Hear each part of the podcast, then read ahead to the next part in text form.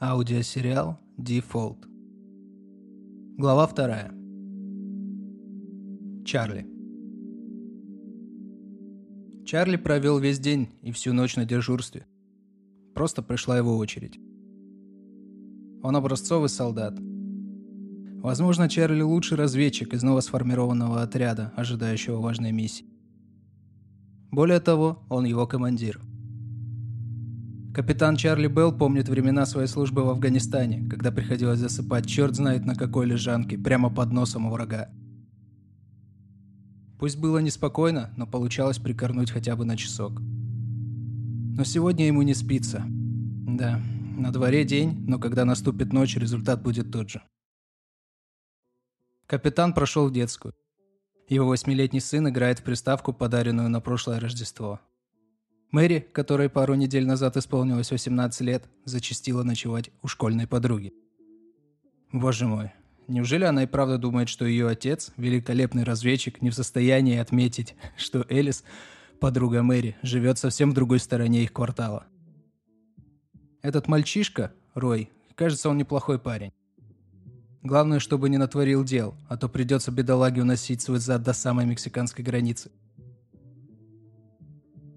Чарли спустился на первый этаж, прошел на кухню, где его ждет жена Тесса. «Скажи, что это не опасно», – просит она. «Не могу, дорогая». «Почему они не могут просто отправить кого-нибудь другого?» «Потому что мы лучшие», – улыбнулся капитан. Он поцеловал жену и направился к плите – Давай-ка я лучше сделаю омлет, любимая. Такой, как ты любишь. Хорошо. Только обойдись, пожалуйста, без сыра. Мэри? Спросил Чарли. Она должна приехать? На подходе. У Мэри была непереносимость лактозы. Собственно, об этом ее родители узнали как раз тогда, когда Чарли впервые приготовил свой фирменный омлет с сыром – Раздалось какое-то шуршание у входной двери. На кухне появилась Мэри. «Привет, мам, привет, пап!» Радостно произнесла она, чмокнув мать щеку. «Здравствуй, родная. Как поживает Элис?» Иронично произнес Чарли. «Да все неплохо. Всю ночь проболтали». Хотелось бы в это верить. «Чарли!» — возмутилась Тесса. «Будет тебе!» Я просто хотел сказать, дорогая, что ты уже достаточно взрослая, и не нужно скрывать от родителей, куда ты на самом деле направляешься. «О чем ты, пап?» – сострила дурочку Мэри.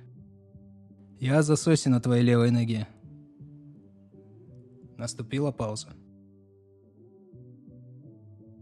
«Милая, только предохраняйтесь, прошу», – усмехнулась Тесса. «Мам, пап, вы чего? Нельзя же вот так в лоб», вы теперь ничего не узнаете от меня. Не злись, обезьянка. Иди мой руки, зови своего брата и будем завтракать, сказал Чарли.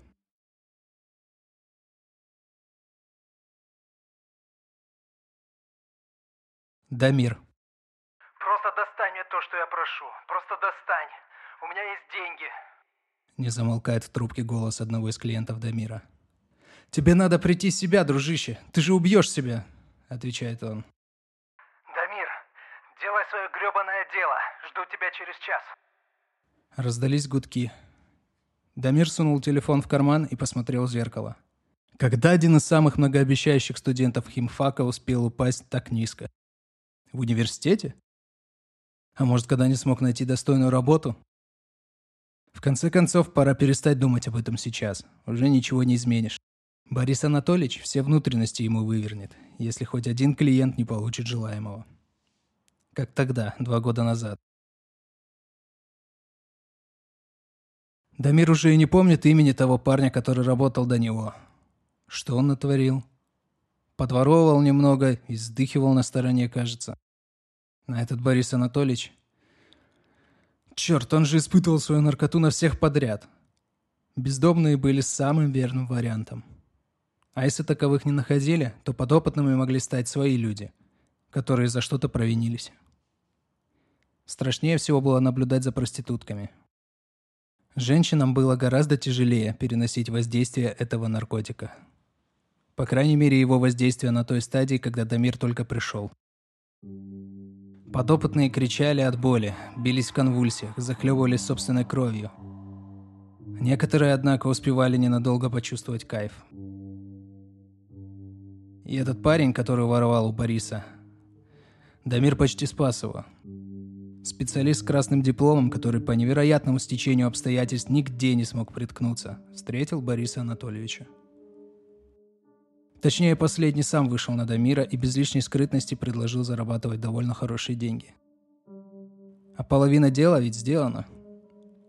Дамиру оставалось доработать наркотик, устранить все эти побочные эффекты, от которых погибали люди. И ему это удалось. Спустя всего лишь пару недель. «Ты уверен в том, что все готово?» – спросил Борис Анатольевич. «Почти. Я, разумеется, не проверял на людях, но мне кажется, идем». Дамира привели в какое-то подсобное помещение. Там находился этот несчастный парень, который насолил Борису. Он просил босса простить его, но бедолагу никто не слушал. «Говоришь, твоя разработка устраняет также побочные эффекты предыдущей версии?» – спросил Борис. В его голосе звучали металлические, почти безразличные нотки.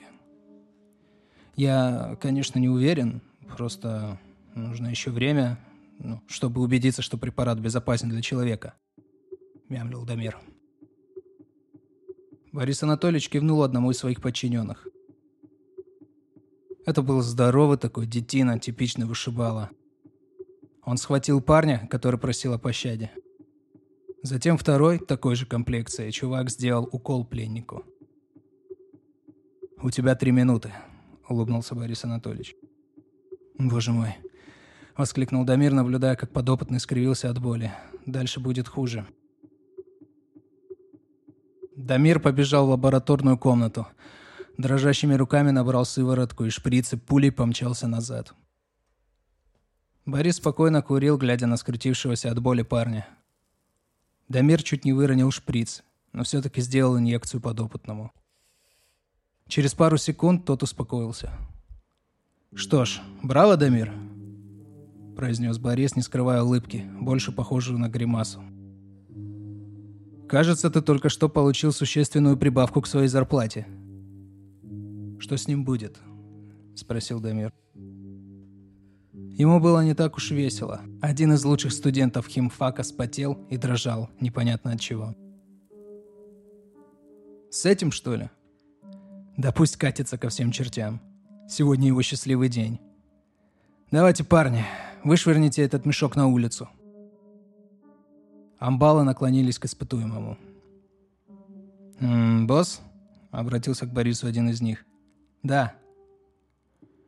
«Кажется, этот что-то пытается сказать». Борис Анатольевич вместе с Дамиром подошли к хрипящему парню. «Спасибо», — прохрипел он, обращаясь к Дамиру.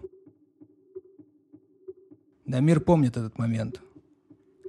Он был напуган настолько, что хотел провалиться под землю и никогда оттуда не вылазить. В глазах парня, который только что получил спасательный укол, виднелось спокойствие. Вам должно быть знакомо это чувство, когда отпускает неистовая боль.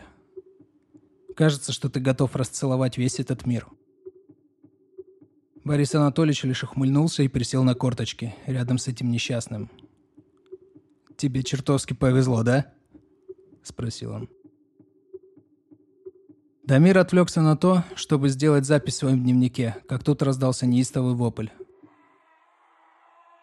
Этот парень цепился Борису Анатольевичу прямо в глотку зубами.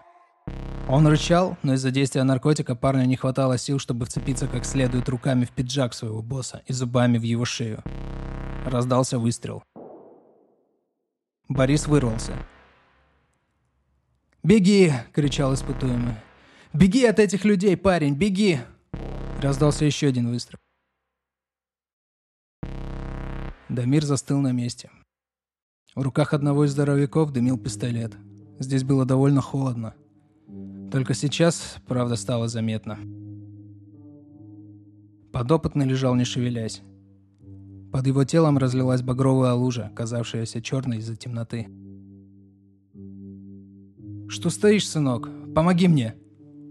Раздался голос Бориса. Дамиру снова пришлось нестись вверх за бинтами и каким-нибудь антисептиком. В ушах все звенело от раздавшихся выстрелов, голова кружилась. И вот он здесь. Наркотик доработан. Никаких побочных действий, никакой агрессии. Только чисто испепеляющий кайф. В пакетике это черно-синее вещество выглядит очень даже красиво. Настолько красиво, что за это Борис Анатольевич даже немного завысил цену. Дамир прибыл на место через 54 минуты. Заказчика не было. Однако через 20 минут он все-таки появился. Это их постоянный клиент. Настолько постоянный, что одно лицо его казалось Дамиру противным. Особенно сейчас. Особенно сейчас, искаженное ломкой. «Вот деньги», – протянул он Дамиру мятую купюру. «Здесь два раза меньше». «Да, я звонил Боре. Он сказал, что я могу не платить тебе, говнюк». Выпалил постоянный клиент, выхватил заветный пакетик и поспешил удалиться. Еще через час Дамир явился в кабинет к боссу. Заработанными за день деньгами. «Послушай, Дамир», – начал Борис Анатольевич, – «ты проделал отличную работу, но мне очень не нравится, что ты отпугиваешь наших клиентов. 37 жалоб на этой неделе». «Борис Анатольевич, эти клиенты убивают себя», – начал было Дамир, но был перебит. «Нет, они убили себя тогда, когда встали на этот путь. Сейчас же наш продукт продлевает им жизнь. Вот взять хотя бы Марка. Ты же у него был сейчас, верно?» Дамир кивнул. Видел его состояние? Ему станет лучше от нашего лекарства. Это всего лишь наркотик. Нет, это лекарство. От него такие, как Марк, протянут гораздо дольше. И значит, денег нам принесут больше. Понимаешь? Да, шеф. Борис Анатольевич закурил и начал медленно прогуливаться по кабинету. А ты мне скажи вот еще что, Дамир. Я слышал, ты совершал анонимный звонок в полицию. Дамира словно током пробрало. Откуда он узнал? Ведь Дамир использовал таксофон. В любом случае врать не было смысла. Да, Борис Анатольевич, я... Я доложил на самого себя. Идиот! Просто я... Ты мог привести их сюда. Борис что из силы ударил по своему столу. Нет, я просто хотел, чтобы меня арестовали в момент, когда я передавал наш продукт клиенту. И все. Я бы ничего не рассказал. Рассказал бы. Выложил все как миленький. Так не пойдет, сынок. Дамир почувствовал тех самых амбалов за своей спиной. «Борис Анатольевич, я... Заткнись!» «Я уже просто не могу больше. Я сказал, заткнись!» «Мы не можем больше так рисковать». Борис махнул рукой. Дамир не успел обернуться, как почувствовал, что что-то очень острое пронзило его спину. Боль была невыносимой. Он обхватил руками одного из зомбалов, когда начал падать на пол. Хватка его была настолько сильна, что здоровяк упал вслед за Дамиром. Раздался звон стекла. Окна кабинета Бориса Анатольевича вылетели к чертовой матери. Слышались какие-то непонятные крики. Уши Дамира были заложены, кровь подступала к горлу. Вышибалы подбежали к Борису, закрывая его телами от внезапно нахлынувших выстрелов. Появились люди в форме спецназа, или вроде того. Кажется, они не собирались никого задерживать, они просто стреляли. Сначала повалился первый амбал, изрешеченный пулями, затем второй. Потом пуля достигла и головы босса. Дамиру показалось, что его шеф был довольно умным человеком, ведь столько мозгов могло уместиться только в реально одаренной голове. Кстати, кусочек содержимого черепа упал прямо перед носом истекающего кровью Дамира. Снова резкая боль. Потом кто-то перевернул Дамира на спину. Невероятно красивые карие глаза. Все, что можно было разглядеть. Все остальное закрывала маска. Но такие глаза могли принадлежать, должно быть, только женщине. «Держись, парень, ты будешь жить», — заверил или заверила некто в маске. «Я буду жить, буду жить, я должен».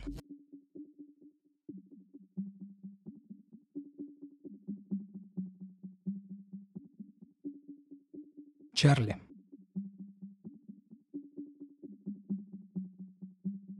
Надеюсь, все знакомились с содержимым документов, которые вам передали.